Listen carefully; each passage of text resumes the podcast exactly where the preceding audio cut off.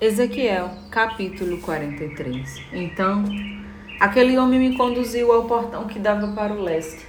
E eis que pude contemplar a glória do Deus de Israel, que se aproximava pelo caminho do oriente. E o som da voz de Deus parecia o rugido de muitas águas avançando com poder, e toda a terra resplandecia diante da sua glória. A visão que tive era semelhante à que havia tido quando ele veio destruir a cidade.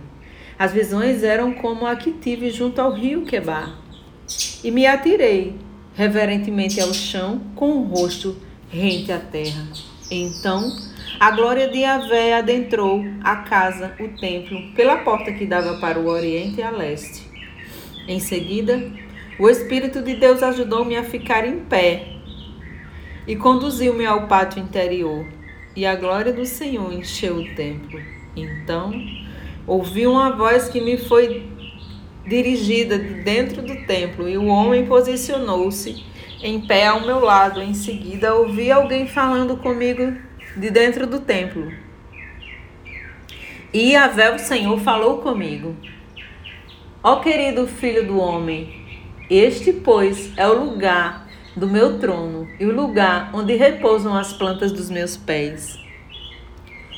Eis que aqui Habitarei para sempre entre todos os filhos da casa de Israel. A nação israelita jamais contaminará o meu santo nome.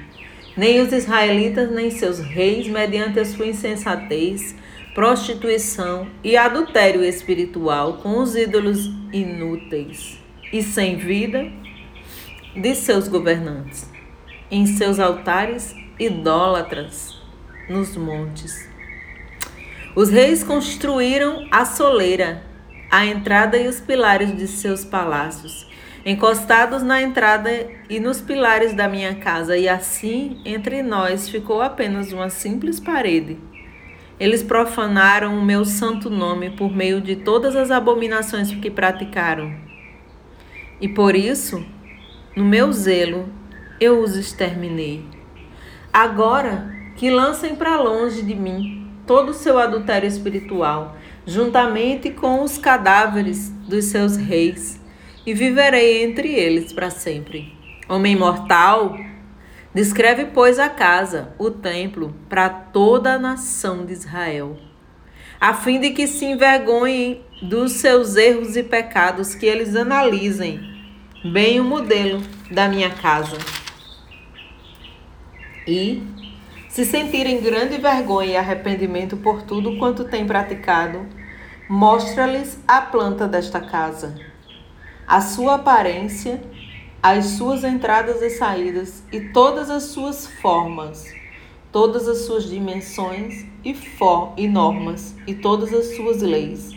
Escreve, pois, tudo isso e vista de, à vista deles, para que não esqueçam dos detalhes de sua forma Sede fiéis à planta e segui as suas estipulações. Esta, pois, é a lei do templo. Toda a área ao redor, sobre o topo do monte, todo o seu contorno será santíssimo. Está por esta, portanto, é a lei da minha casa. Eis as medidas do altar em cova dos longos de construção, isto é, equivalente ao meio metro sua calha, a parte inferior, terá meio metro de profundidade e meio metro de largura, com uma aba de um, de um palmo em torno da beirada, e esta será a altura do altar. Desde a calha, no fundo, desde o chão até a saliência inferior, será de um metro de altura e um metro de largura, e desde a saliência menor até a saliência maior, terá dois metros de altura e meio metro de largura. E a fornalha do altar terá dois metros de altura e se levantarão quatro pontas da lareira do altar para cima. E a fornalha ou lareira do altar será quadrada com seis metros de comprimento e seis metros de largura. A saliência superior também terá lados iguais, com sete metros de comprimento e sete metros de largura com uma aba de 25 centímetros e uma calha de meio metro ao redor de toda a sua extensão. E os seus degraus darão para o oriente a leste, Então Deus me disse mais: Filho do homem, assim diz Yahvé, o eterno e soberano. Estas são as normas que deverei seguir no cerimonial do, do sacrifício dos holocaustos. As ofertas totalmente queimadas e da aspersão do sangue sobre o altar, quando ele for edificado. Deverás dar um novilho como oferta aos sacerdotes levitas da família de Tesadoc, Zadok, que se aproximam para ministrar diante da minha pessoa. Palavra do Senhor.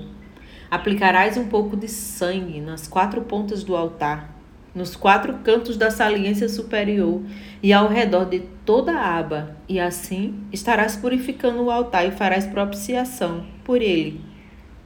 Queimarás o novilho para a oferta pelo pecado no lugar determinado na área do templo, fora dos limites do santuário.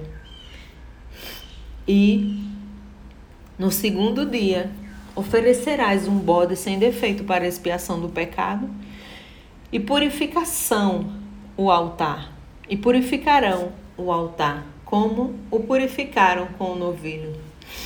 Quando acabares de purificá-lo, oferecerás um bezerro sem defeito e um carneiro do rebanho também sem mácula. Tu os trarás diante de Yahvé, o Senhor. Os sacerdotes derramarão sal sobre eles e os oferecerão em holocausto ao Eterno. Prepararás cada dia um bode como oferta pelo pecado durante sete dias. Eles também prepararão um bezerro e um carneiro do rebanho, todos sem imperfeições. Durante sete dias os sacerdotes farão expiação, isto é, propiciação pelo altar, e o purificarão. Assim eles o consagrarão. No final desses dias, a partir do oitavo dia, os sacerdotes apresentarão os holocaustos e os sacrifícios de paz e comunhão, isto é, as vossas ofertas pacíficas sobre o altar. Então eu vos aceitarei, afirma o eterno Deus.